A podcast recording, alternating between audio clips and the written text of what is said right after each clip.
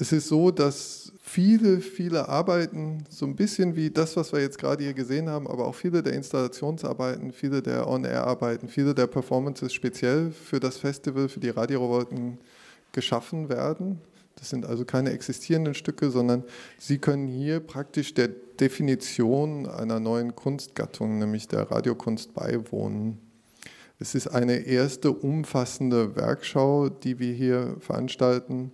Und es ist so eine Art konstituierendes Moment, das wir haben. Die Ausstellung im Stadtmuseum, denke ich, ist insofern äh, auch doppelt was Besonderes, weil ich sehr stolz darauf bin, dass äh, auch durch Vermittlung von Ralf Wendt die phonetische Sammlung sich entschlossen hat, ihre Sammlung ins Stadtmuseum zu bringen, weil das ist ja, wenn man weiß, wie Betreuer von Sammlungen ticken, ist das immer so ein Schritt, also so die eigenen äh, Objekte auf den, äh, in einen anderen Ort zu geben und dann auch äh, anderen Menschen zu ermöglichen, damit umzugehen. Also das, denke ich, ist auch etwas äh, sehr Besonderes, dass wir das zeigen können.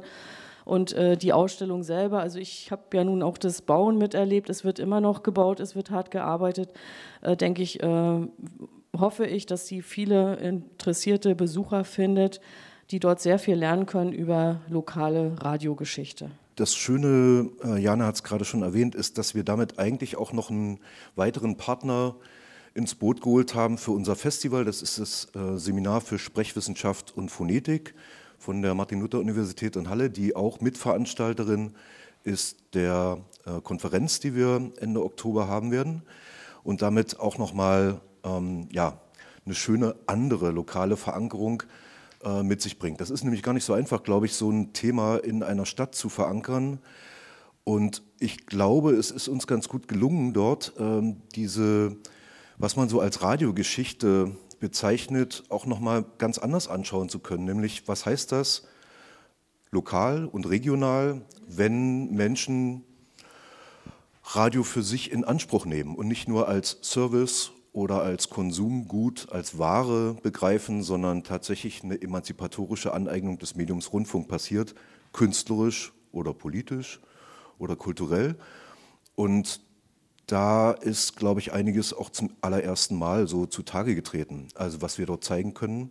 Also es gibt Dokumente, es gibt äh, Objekte, die noch nie zu sehen waren, die schlicht ausgegraben wurden, ja, entdeckt wurden im Zuge der Recherche. So yes, the title, as you hinted, is Das große Rauschen: The Metamorphosis of Radio. And we chose this title very particularly because the artists here are really working to consider radio outside of this normal broadcast scenario. Ja, also der Titel äh, ist Das große Rauschen, der Metamorphosis of Radio. Und die Künstler und Künstlerinnen, die Anna ausgewählt hat, sind extra so ausgewählt, dass sie eben mit ihren Arbeiten auch außerhalb dieses, dieses Rundfunksenden unterwegs sind, also außerhalb des normalen Übertragens. So, uh, typically and maybe historically, radio art was considered a creative use of a broadcast scenario. But uh, what we're doing here in the exhibition is to really reframe those relationships and say that radio waves themselves are sculptural and conceptual material to work with.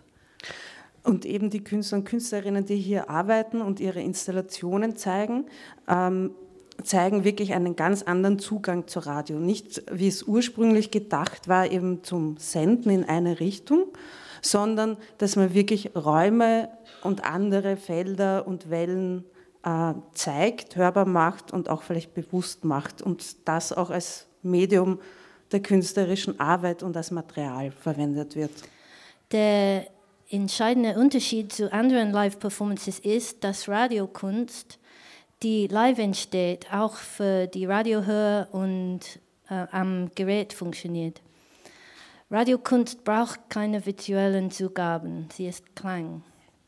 Die Performances entstehen vor Publikum und arbeiten mit akustischen und atmosphärischen Momenten.